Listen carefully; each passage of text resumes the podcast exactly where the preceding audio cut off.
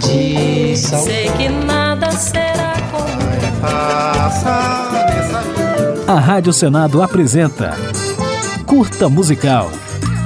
A música brasileira em uma nota. Come as you are, as you were. O programa MTV Unplugged estreou no final de 1989 na TV norte-americana, transmitindo shows acústicos de artistas famosos, que depois eram comercializados em disco e vídeo. E não demorou muito para a fórmula de sucesso desembarcar no Brasil. Quem vem com tudo não dança, mete balanço, meu amor. O primeiro acústico da MTV brasileira, com Barão Vermelho, foi ao ar em 1991, sem muita repercussão. Nos anos seguintes vieram registros de João Bosco, Legião Urbana, Gilberto Gil e Moraes Moreira, até que em 1997 veio o estouro dos Titãs no formato desplugado.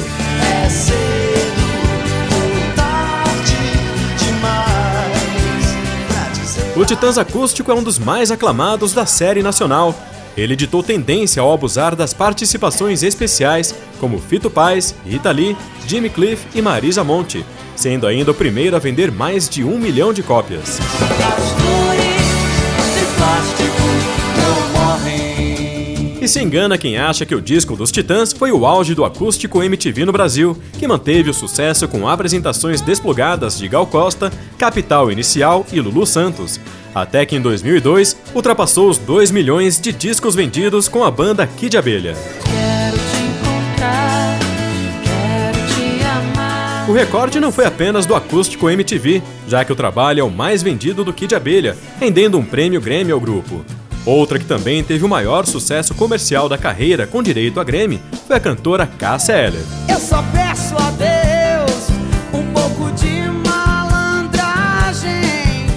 E o acústico ainda rendeu Grammys para Lobão, Paralamas do Sucesso, Zeca Pagodinho, Lenine e Paulinho da Viola. Ah, coração leviano, não sabe o que fez do meu. Mas nem tudo foram flores no projeto. Um dos episódios mais lembrados, por exemplo, é o acústico Roberto Carlos, que nunca pôde ser exibido na MTV por questões contratuais com a Rede Globo. Tanta gente se esqueceu que a verdade não mudou. Com o tempo, o formato perdeu fôlego, passou a ser visto como caça-níquel e sofreu com a crise da indústria fonográfica nos anos 2000, causada pela popularização do MP3 e pela pirataria. Até que em 2013 o projeto foi interrompido após a MTV Brasil passar por uma troca de comando e retornou seis anos depois com Tiago York.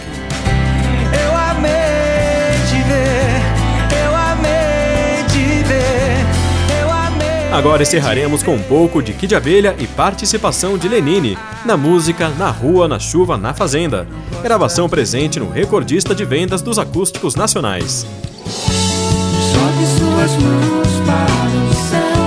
Agradeça se acaso tiver alguém que você gostaria que